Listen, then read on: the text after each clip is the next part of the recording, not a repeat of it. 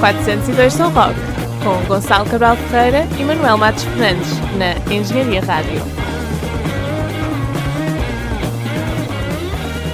Estamos de volta para mais um 402 São Rock, eh, Estamos. mais uma vez com uma entrevista, só para ser diferente. Só para ser diferente, eh, esta entrevista é internacional. Eh, temos a conversa com o. Só para ser diferente. Por acaso também tem sido internacional. Boa. Eh, nós temos a conversa com o Nate Sherman. Ele é o guitarrista dos Floral, uma banda de math rock eh, americana. eh, e também, só para ser diferente, uma banda de math rock da Califórnia. Pois.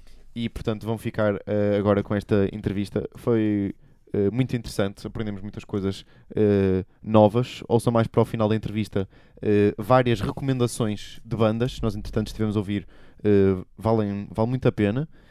E, e depois vão ouvir umas, algumas músicas eh, dos Floral. Dos próprios Floral. E até à próxima. Engenharia Rádio. Hi everyone and welcome to another show of uh, 402 São Rock. Uh, today we're going to interview uh, Floral's Nate Sherman, guitar guitarist. Uh, well, to begin with, uh, how did you guys meet? Where did the and where did the name come from? The band name. Um.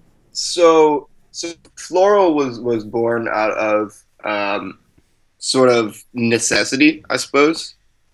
Um, me and the guitarist Ty, or the, sorry, the drummer Ty Mayer, um, we're in a another band. It, it actually sounded really different. We, had, we were in a band called Parent Guardian, which was sort of like a more progressive, like grunge sort of thing. And uh, I played bass in that actually, and he played guitar, and we had a drummer and um, we played we played a good amount around the Bay Area, uh, and that was a lot of fun. But eventually, our drummer left, and we were left with just two of us. And I hadn't written music really in a while that wasn't like on the computer. Like I, I made a lot of electronic music in the past, but I, I'd recently started messing with like alternate tunings and stuff on the guitar. And um, so I started writing stuff, and then he was just there and played it with me. And then, uh, you know, when we had we you know we wrote like a good amount of material pretty quickly, we were able to play shows. So we just started doing it. It was, just, it was really like it wasn't really like we got together and was like let's start a band. We just kind of did, and uh, and now we're doing it.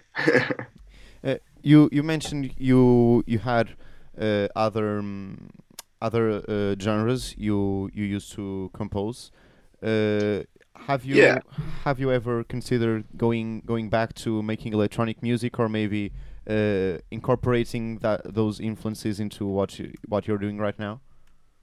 I've, I've definitely thought about it. That would be. Um, it's just like from from the sound that has sort of been defined with floral. There's not, you know, it's very very like, uh, you know, like I like when I play live, I I play out of like two amps, and I have like one pedal that I use. You know, it's very dry sounding.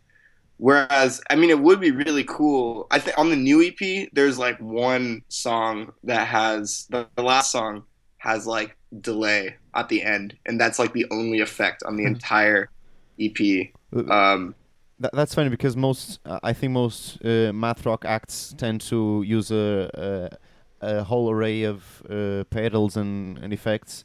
Uh, yeah. wh- why why do you do you not do that? Um. You know, I don't know. I, I, I, I well, I mean, buying a lot of pedals is pretty expensive for one. Um, but I, I do, I do think they're really cool, and I have, I have friends and stuff that that are, haven't been able to get. Like, like we've played with this band Hollow Ram uh, from um, Orange County, and and they use, they don't use like a like a bunch of pedals, but they they use like. Uh, they use enough to make it like a part of their sound, and I think it sounds really awesome. Um, it's just for me like like it would have to be kind of part of, of the song, you know, like using the pedals would have to be like part of the song. I couldn't just like write the song and then like put the pedals on. It would have to be like because each I find even when I'm turning on like distortion or something, I, I I guess I used to use a like a clean boost or something, but now I bought a new amp that has just like two channels, and I don't even need to use that anymore. I just turn one channel up louder and drive the amp naturally. But I find that like even like switching on distortion, it's like this whole other thing that I need to think about, like while I'm up there like playing, and it you know it's I, I get I guess you know I, I I've been definitely thinking about like incorporating some delay stuff into it just to like make it sound bigger, but it's still like it's like I guess for me you know like I'm I'm I'm pretty focused on just like playing my guitar. And having to like think about like putting my foot down to like activate a pedal is Yeah. just like a whole nother dimension to it I Mhm. guess. So you you would only use it as a as an instrument, as a as a new instrument. yeah, Exactly. Um, looping has been another thing that I've kind of thought about getting into. Yeah. Um, sort of, uh, but then again, like I said, I'd have to write songs around looping. There, there there's there is some stuff on the first EP that like um, was in the recording process. There's like parts that uh, like continue, and then other parts come in, just like that we did in the studio. So you you the when you were recording the the the piece you you overdub. The first one, yeah, the first one. There's there's some overdubs. Um, but I mean, I've been able to like. There's this one part in Temple, like the middle part, where um, everything drops out and there's like a riff playing, and then everything comes back in and that riff is still playing. And I've been able to actually get that part down live with a looping pedal Okay. and have that first part like continue into the next part. It's just like sometimes I do it, sometimes I don't do it because it's such a long loop and it's so easy to get it off from um, uh, from what we're playing going into the next part. It's like it's like a really like long section, uh, you know, for a loop, I suppose. Um, you know, a lot of bands that use looping.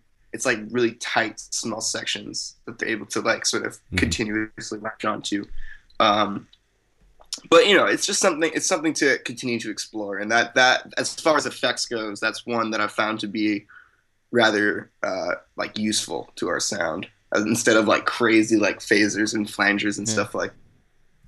So uh, because you mentioned uh, looping, I feel that some bands that use uh, a lot of overdubs and loops, they either when they're playing live, uh, they tend to sound uh, different from the from the CDs. Uh, Mhm. Is your uh, live sound uh, similar to what we hear in the in the recordings?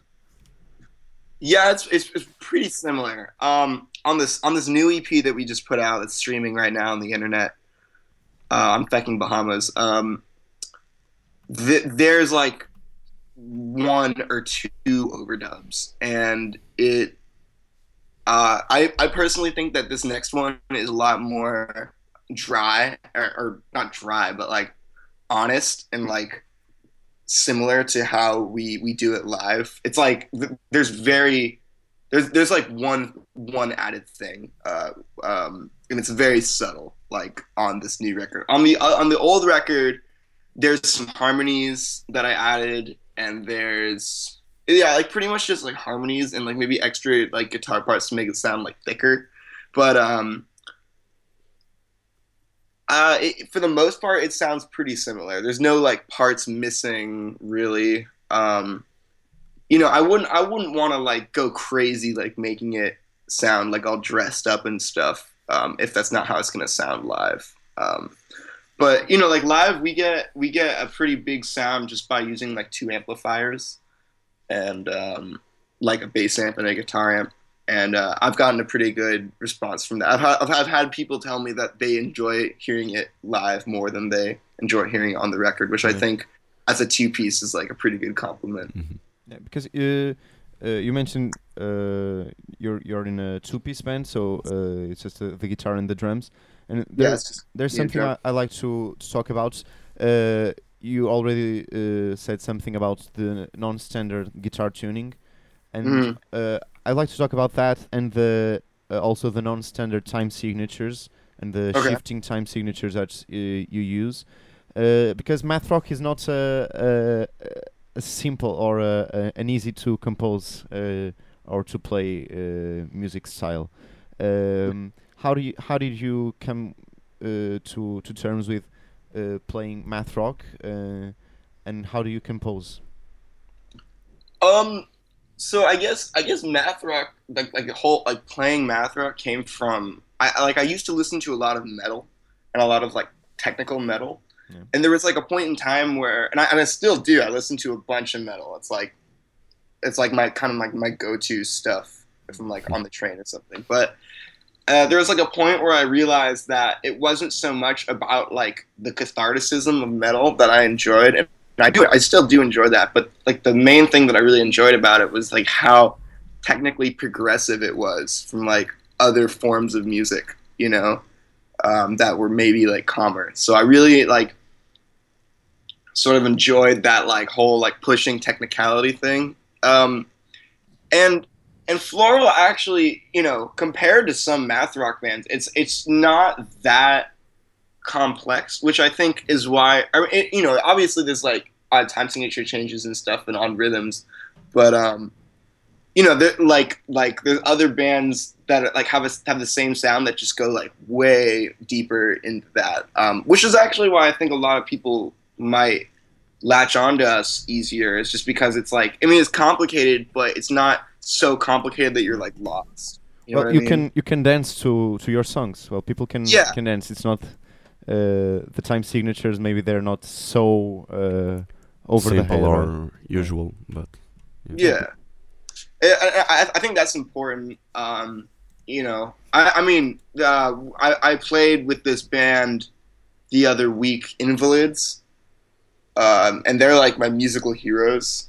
Um, so it was really cool to play with them. But they they go like, I mean, they're they have like you know vocals, and their sound is actually a lot maybe like less edgy than ours in a lot of ways. Um, but it's it, it's just this really funny like um, juxtaposition between like their their tone and their like sound and vibe, and just like how ridiculous all their music is. It's it's just like uh, you know like like just forays of tapping and odd time signature changes and, and just technicality. It's it's really it's awesome. Um, but then you know there's bands like like Town Portal. I think is a good example of a band of a math rock band that you can like bob your head to, you know, and like really get into. You know, there's always like some sort of quarter note pulse that um, really helps you like, I guess, kind of feel smart when you're listening to it. You know, like it. it yeah, you, you know, you know, it's like they're doing crazy stuff, but you can always just kind of groove to it, which is which is cool. I kind of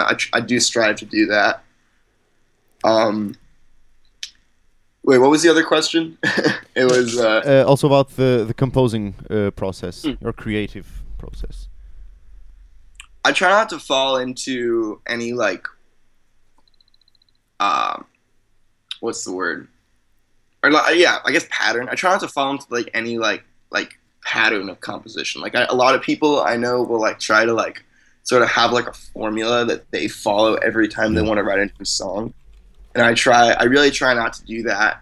Um I try to make the songs as linear as possible while still having um, you know some sort of like references to other parts i mean i guess on the first ep you'll find a lot of like sort of verse chorus sort of stuff um, and i think that's cool and important to writing like a pop style song or something similar to that. Um, but uh, do you both compose or? Yeah like in, in a sense like a lot of the time like i'll i'll write stuff on my own and i'll have like a very loose idea of what i want to do. Like I, I, especially some of like the math stuff. Like Yeah. i'll know that i want to do like um you know odd hits on like some part like in cars for example like um i i knew what i wanted to do there and me and Ty just sat down and he really helped me like solidify that part as to like you know the the the rhythm and whatnot and the hits. Um, so so yeah, it's like I kind of have this like abstract idea of what I want to do, and then Ty will come in and we'll sit down and like actually work it out, and then like after that day of like playing it together, we'll know how we want it to sound, and then I can kind of continue write, writing the song because it's like I, I I'm not thinking about this one part anymore. So so yeah, like um, he definitely has a, a, a pretty big influence on on the writing, Mm. which which is nice. Um, like the the stuff that I've been writing now, um, you know, that's hopefully going to be on our next release, is is a little bit more uh, just me because we are in different states right now. Mhm. Um, but you know, I still there's still like stuff that is not going to be concrete without me sitting down with him and figuring it out. So, you know, I uh, hopefully when I go back to California on winter break, we're gonna have like a you know a good month to just sit down and like work stuff out, and then I'll be able to come back here and continue writing. So it's kind of just like how we used to, because we used to live together. Um, so it was like easy to to write Yeah. stuff, but now it's like sort of like our original process, but just a lot longer of a timeline. But by the way, quick question: you, You're based in the band is based in California. Uh, Um, I guess right now it's based in Boston because I, I, I'm in Boston, uh, Massachusetts. Um, I've been playing around with some auxiliary drummers, sort of. Ty has been it. Ty has been cool with me. He's like, I was like, do I can, can I, are you down with me playing shows? And he was like, yeah, just like ask some drummers to play because I go to I go to music college at Berklee, so it's like there's oh, plenty of people that are down to to play my stuff. that's one of Um, the top places you can go to to play music, right? Berklee. Yeah, I guess. I guess. Yeah, it's it, it's it's prestigious. It's it, you know it's it's a college for sure. Um, I, I I've been really enjoying it. I'm I'm I'm not trying to do like instrumental studies or anything like that. I I kind of like very self directed with the way that I play guitar. I'm really interested in uh, production engineering Mhm. and and um and electronic production and sound design is another one. Like I said, I was really into electronic music uh, beforehand, so I'm I'm learning a lot about um, you know computer programming, music stuff like Max MSP and like modular synthesis and stuff like that. So that's that's really cool. Um, but that, that's more of like a career thing, you know. Yeah. Like if I were to like have a job in the music industry, it'd definitely be like a Behind the mixing table. yeah, I, I'd love to at least. I think that stuff is super cool. I, I'm always really inspired. Um, I like part of. I think probably um, my favorite thing about being in a band is going into the studio. Like a lot of people really don't like doing that. Like they really don't like recording. Uh, You know, I would say about f- 50-50 of the of the bands we've interviewed uh, in our short radio career. Uh, some re- are really really into the playing live experience, and they hate Mhm. being in the studio. And there are some that are completely uh, the complete opposite. You know, they they love being in a studio. That's not really a, a consensual uh, option for most fans, is it? Yeah, I mean, I love both. Um, I uh, like I played. I played last night at a at a basement, and that was that was awesome. The vibe was great. Um, I really enjoyed it. But but like I said, it's like I, I there's just something about being in the studio that's like so rewarding to me. Like it- it's like you know you have like this hour or, or at least an hour of like setup um, for like 15 minutes of material. You know what I mean? Yeah. Um, and I, I've been doing like assisting around school and stuff for some of the really like high up music production students, um, like some of the late semester. And it's like there's this one session where it's like we, we we had like two hours of setup to track this 20 piece band, and it was like so hectic and like so much pressure. And then like for like one song that they were recording Yeah. and like and like I can see why people would like hate that, but I I just think it's awesome. Like it's like just to like get this like one little snippet of material, um, you know, concrete. You need like so much time and like manpower to make it happen, and it's like I, I, I it's, it's it's really inspiring to me, I suppose. yeah, that's great. Mm. Um, Have you ever thought of uh, incorporating vocals in your songs, or are you sticking with uh, instrumental?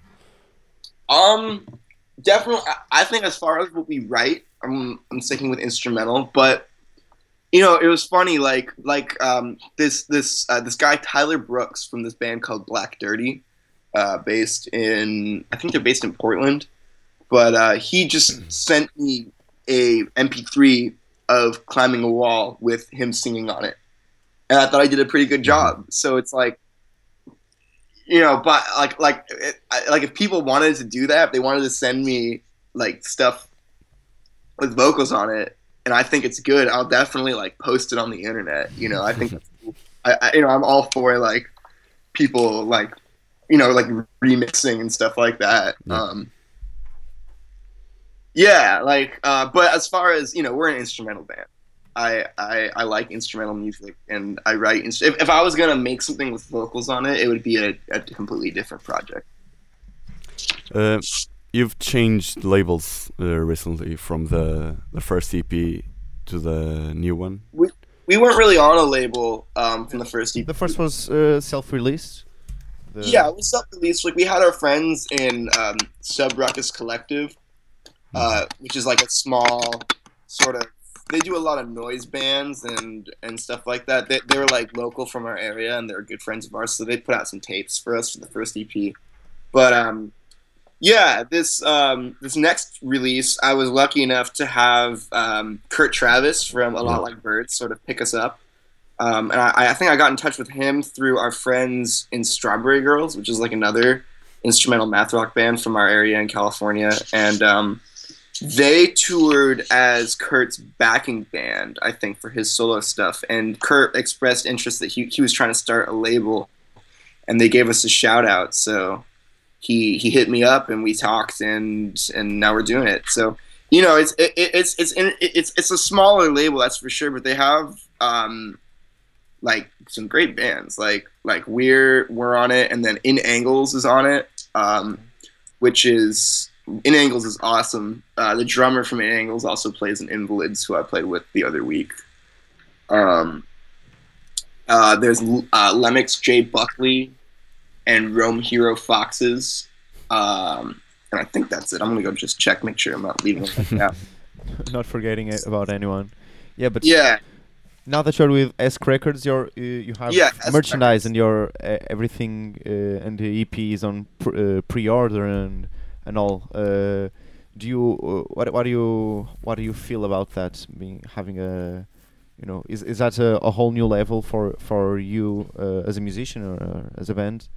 Yeah, this is the first thing I've ever done with um like uh you know, I guess like selling merch on the internet and stuff like that. Like it's so far it's it's been nothing but good, I suppose. You know, like Kurt Kurt's a really cool guy. He's not like you know, it's a small label, so it's not like he's trying to like you know, like, like like I've heard like horror stories of like bands from like labels and stuff, but like you know, Kurt's very well intentioned. He and he has like a really big following, so it's like there's people that just like love his stuff. So it's just been awesome to like have him like be like, oh, check out the new Floral EP on Instagram or whatever, and and just have like you know like a hundred people go check it out just because he told them to, and it's like Yeah. it's a good feeling. Um, Well, uh, Yeah.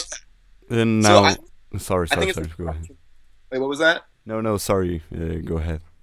Oh, I, I just said it. Was, I think it's a great like opportunity, and it's a cool next step to take. Um, you know, sort of like being like, yeah, like this is definitely the, the, the most like band thing that that we've ever done, I suppose. Okay. N- now comparing the the two uh, EPs, how will the second uh, floral EP uh, that's out November the first, I think, uh, be different from the the first one? Um, well, I think well, okay, so we recorded it in a different studio for one. Um, the first EP was recorded in this this studio called Soundtek Studios in Campbell, and um, it was with this engineer called uh, named Robert Berry, who uh, he played with like Emerson, Lake and Palmer, like back in the day and stuff like that. He was, Yeah. he, he was. He, I, I met him through my mom um, because my mom did a lot of recording with him. She's also a musician, but um, so so that like the workflow with that was was a lot different. It was like we we would be in there like one day a week um, for like a month, you know, just getting the EP down. Like sort of like uh, you know, it was really it was really like a slower workflow, which was nice. It was like we we just kind of went in there and uh, we did the drums and and the guitar first, deleted the old guitar track, and then went back over it and you know um, just added more layers and layers of guitar and and you know I, it was nice I was able to just kind of like sit back and like watch it build. Um, this this next EP we recorded at this place called the Atomic Garden Studio in East Palo Alto um, with the engineer's name was Jack Shirley, and he did um, all the Deafheaven records. Um, yeah, uh, also like Joyce Manor and like Loma Prieta. Um, so so the workflow there is a lot different. Uh, he he records on an analog tape machine. Um, and it was pretty much like we booked a weekend and went in, practiced really hard, just went in, like jammed it out in a weekend, and then it was done. I came back a couple more times for for like mixing and some overdubs, but that was it. Um, as I, I, personally, I think this one fits our sound a little bit more. And like I said, it was is more. I think it's more honest. Like there's, you know, if you listen, there's some mistakes like on the album, um, which I think was like appropriate to leave in because you know, obviously, like when we play live, we're not gonna like play everything perfect. You know, there's some things that we flub sometimes, but you know, we try to make it perfect. But um, so so yeah, there's some there's like some mistakes, I suppose. Um, you know, there's less overdubs. There's no there's no harmonies on this one. Um, it's all just one guitar. Or there's two. I mean, I played I played the the the the whole like each track twice, and then it's like hand, so it sounds Yeah. like big. Um, uh, yeah. Um, the the mics we used it was uh, for the guitar cabinet was just like an SM57 and a Sennheiser 421, which are just like really really It's the standards, no? The- yeah, it's it's really standard, but it sounds really. He made it sound like really good, which I was really happy about. Like, you know, and and, and it's like just like really, yeah. Like, he, I mean, I guess his philosophy was that like so many people have recorded with SMs that it just sounds good now. It's like you know, like how Starbucks coffee is now like considered good coffee because just so many people drink Starbucks coffee or something. I mean, I'm not going to compare like an SM57 to Starbucks coffee. That's stupid, but But we're just did. yeah, I mean, it sounds like really close up and like crisp and like punchy, which and I was really happy with how the guitar tone turned out. Um, compositionally, the two EPs, um, this one has a bit less verse chorus sort of thing going, but uh, overall, they're the they're really they're pretty similar. I think people have been telling me that they sound way different, but uh, like these songs were written pretty much right after the first one was was Mm. done. So it's like we we'd been sitting on these songs for like a year, Yeah. waiting to record them. Mhm. you know, well, from at least from what you can listen from the Town Picnic, uh, Mhm. it sounds like it has a more um, a different aesthetic. You know, uh, Yeah. it seems more spread out. Uh, I, I don't know if uh, if I'm conveying the right idea, but the all, all the harmonies i they sound uh, a bit shinier. I don't know. As far as tone, Yeah, I mean, the maybe maybe you use uh, you listen to more harmonics and and such. Well, at, at least that's I mean that's one man's opinion, you know. Uh, yeah, no, yeah, I, I, think, I think I, I see what you're saying. It's definitely like, like, are you, are you talking about like the tone or like the melody or like the the har- the this this the song? Not, like- not not the song. I, I'm I I was just talking about the the general feel, feeling of the of the sound. Mm, yeah, no, I think I I, I, Like, I it, like it is more res- uh, resonant, you know, like the Yeah. guitar sounds more. Yeah, I don't, you know, I, I'm like, it's definitely like a lot like closer up. I guess is how I how I would describe it. But but there is like there's more like each. I, I think it's like more emphasis was put on the like the the one guitar that's in the mix, you know, as opposed to having like layers and layers of guitar Mhm. it was like we really just wanted to make it like one you know it sounds like i mean it sound it sounds big but it sounds like there's one instrument or two instruments the guitar and the drums in, in the mix as opposed to like multiple layers of, of one thing so i think that's probably like an important point to the tone of it Uh, and, uh, who draws your album covers? Uh, is it the same person? because they're they're pretty they're pretty out of the um, the typical uh, of what you would expect, right? the album covers are like a collaboration between me and um, my my my good friend's uh, sister, who so so so my my friend uh, Timmy Linetsky. He's like a DJ. He he plays. He, he's he's he's known as DJ Underbelly, and he just like went on a tour in Europe with this guy, Azim Ward, who's like this like flute meme in in in the UK. It's pretty funny. He's like he's like hugely famous, but he's like he's he's like a like like a flautist, I guess, like a hip hop flautist. Um, but so so so Timmy would like, you know, he he he's been making like beats for like forever, and um, his his younger sister Catherine would like draw him these like cool little ditties like for um for each like song that he would put out. Um and she's like a really talented artist and you know has like like won awards and stuff like at her you know i think she's still in high school but she's like won like art awards and stuff like that. But so i asked her to do something for me and um we ended up sort of like collaborating on it whereas like she drew me sort of this like base art i guess like source and then like i would go into like photoshop. And um like there's this function called fill on photoshop where it's like if you don't have a if, if your background it's like if you don't have any layers under your background and you delete something it takes like information from the source image and like sort of spits it out in this um, it's, it's like a culmination of of like what you already have. So it's like some algorithm they have that like uh, i don't know like pseudo randomization that that like gets it to kind of fractal out or something like that. And then what i would do is i'd do that like for a while like because it's pretty random you know it's like you can't really tell what you're going to get by doing that so i would do it for like a good a good while and then when I thought I had something cool, I would just mirror it and see like sort of what it looks like. Uh, Yeah. So so so both album covers were made in that way. Okay. They're th- they they're going to to make for some nice T-shirts also. Yeah, yeah, that's another cool about having about hooking up with Kurt is that he's been able to um have he has like guys that do like printing and stuff like that. One thing that I would love to do and and I think this might be like a little bit far in the future and it's kind of expensive to do too, but like a full t-shirt print, you know? Like like the whole t-shirt is like is Yeah, like I, the- I was saying I was commenting uh, that earlier because uh, the T-shirt that we saw it's uh, a square. It's just a square, yeah. It would be nice to be the the whole you know like those like those tie dye T-shirts Yeah. from the sixties. Exactly. Yeah. Yeah.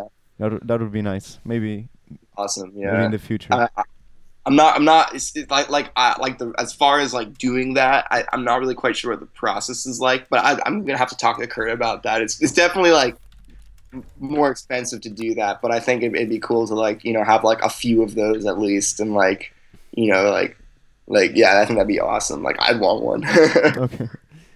Uh, and now the the classic uh, question we always uh, do.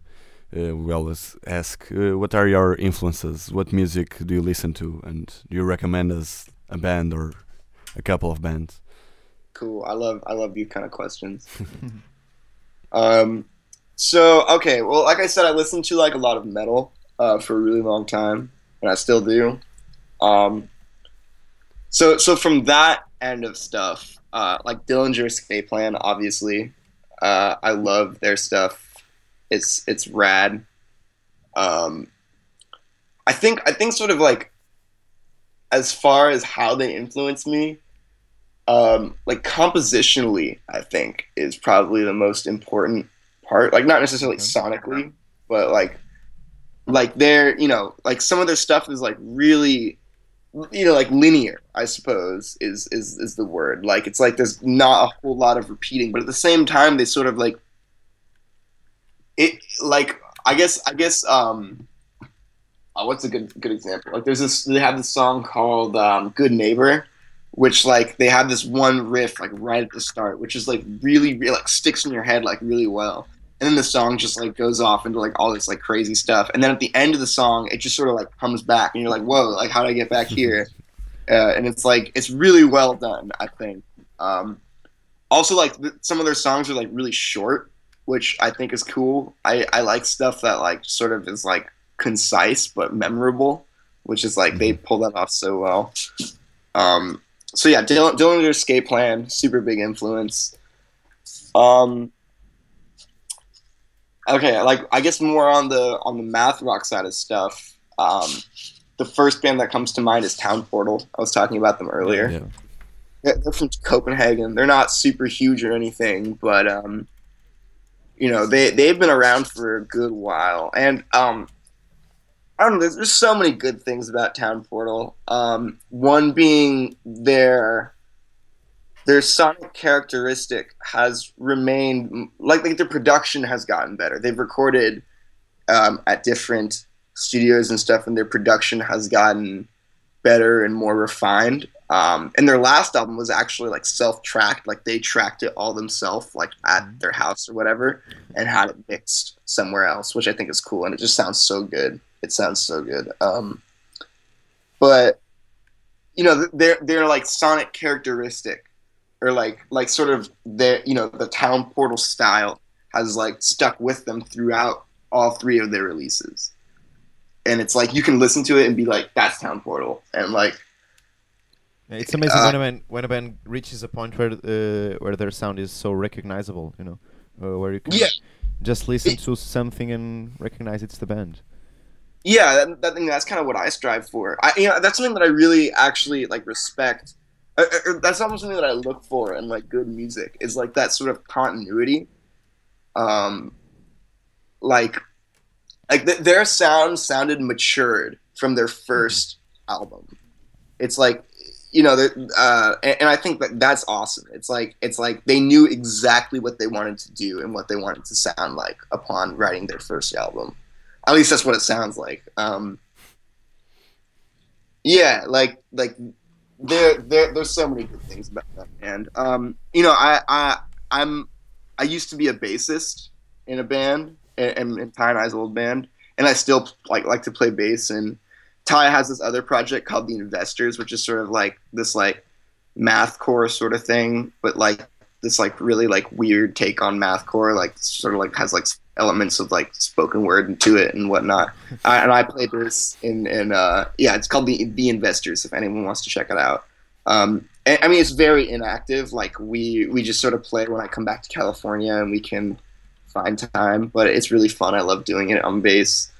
Um, but I, I what, what I was going, what I was saying is that like ta- like the uh, in Town Portal, the the bass playing is such a huge component to their music. There's only you know it's just guitar and bass, um, and the guitar is usually doing like really high sort of like not like ambient but like ethereal sounding stuff. Like they're just playing like chords or doing like tapping riffs with like delay or something. And the bass is like super melodic. So you know he's not just like hitting root notes or anything. Um but at the same time he's not like shredding it either. He's not like one of those like shredding bass players it's just like his note choice is so perfect for everything that they Yeah, do I, I get what you're saying. So it's not like uh, well, there are some bass players that only play the, the root notes of the of the chord, and they're, Mm. they're essentially just making just octaving the the guitar. Uh, yeah yeah, I, I, I, like that when I like that in a, about a bass player or about a, a band where the where all the instruments have their their own position.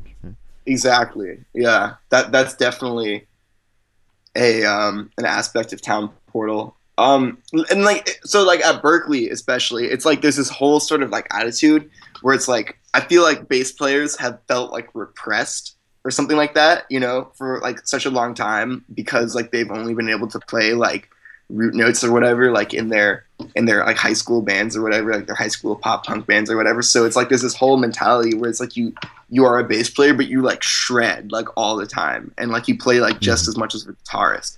And I think that's also kind of like not like false, but like not very tasteful, you know, as far as being a bass player. Um, I think it's like really important to like have good note choice. I think that's that's probably the most important part. More Like quality than quantity. Exactly, like like that's like that's the bass pretty much. Like um, you know, and, and of course, like if you need to play root notes, like play root notes. But um, you know, like Town Portal, they don't do that either. They're not like a shredding group either. It's like he he just like plays the most appropriate stuff for what they have to do. And it's like he has these lines that just like weave their way like through the the um the like the guitar chords and it just sounds awesome. Um okay, like another another band Invalids definitely. Um I got to meet Pete Davis the other weekend. Uh, we played a show with him in Boston because, like, one of my friends from so like Invalids was a one man band um, by this guy uh, named Pete Davis, and he would write all the guitar parts on this program called Tabit, which is like this Windows 98 tabbing program. Uh, it was pretty pretty weird, and then he would like he would, he would write the, the guitar on that, and like write the drum parts on that too, and then he would export the MIDI files from Tabit and program the drums on Cubase. So it was like he would be able to like write everything like in this like really um, like graphical like format, and then export all that information and put it into like a drum sequencer, and then record the guitar. So it's this really like tedious process of sort of like laying out your foundation and then building upon that to make it sound like organic and he does like such a good job of doing that. Um, but he started like finding people to actually play the songs live, which is like so impressive because the songs are just like they're they're, they're like six minutes long, like some of them, and they're just like extremely dense, like the whole way through, like um, you know, like like really dense, like like more dense than a lot of like technical death metal or something like that. And um, you know there's like vocals and there's vocal harmonies and you know there's like it's just like really really dense music and he's been finding people to play that stuff which is just awesome and so so my friend uh, brock from Berklee actually ended up joining them as their as their live guitarist so i kind of got this opportunity to have them come and play with with me um, so that was awesome just like getting to meet like one of my musical idols Yeah. um, so so their their music is awesome. It'll I've been like trying to study their stuff and like learn some of their parts to help me like write more complex stuff or or you know because yeah like Pete Pete's just like an evil genius. It's like how I think of him. Okay, so and finally, I would like to ask you what the uh, what does the future hold for for Floral? What are you what are uh, projects? What are your ambitions? So, is there going to be a, a, a an LP uh, later? Yeah. Are you going to tour Europe, for for instance? Maybe Portugal. Who knows? Ooh. Um, well, so LP definitely in the works. Um, I'm I've been writing. You know, I I try to write like all the time. So it's like I'll like right after this. You know, even actually before we even recorded the second floral EP, there was stuff already you know in my like written. Like I was already writing new riffs and stuff like that. Um, so you know, I'm it, it, it's you know I've been really busy with school and stuff, but it's like I'm still I'm doing it. And, you know, and hopefully it'll be done soon, and we'll record it. But uh, that's definitely the plan. Maybe some like acoustic stuff as well, or something like that. Um, I I as far as touring goes, I I applied to play Arctangent Festival in the UK. Um, which is like the math rock festival, I guess. So hopefully we get a spot there, and if that's the case, then it's like UK tour this summer for sure. Okay. Um, I, I'm definitely doing more stuff with Invalids, um, having met those guys. Um, and hey, like if you can get me a show in Portugal, I'll come out. yeah, maybe when you're in the, the in the UK, it's not that long of a of a distance. No. yeah, uh, can you can you drive there Well, from the? U- U- UK is it's an island, but there's a tunnel, so maybe you you get in a in a van and well you can tour the tour the whole continent. It's a oh man, that that's like my dream. Like doing. I I love I love playing shows and like getting like grimy and like you know just like driving around and stuff like that. It's a lot of fun. We haven't gotten a whole lot of opportunity to do stuff like that, but hopefully there's going to be more of that in our future. Okay. so maybe uh, it's it will be the the summer 2016 for Floral. Who knows? Yeah, I mean that'd be awesome. Okay, so uh, thank you, Nate, a lot for uh, this interview. It's it's been a pleasure talking with you, and uh, we wish you best luck uh, for Floral, and that well everything goes all right. Awesome. Like, nice meeting you guys. Thanks for having me on here. Okay, thank you.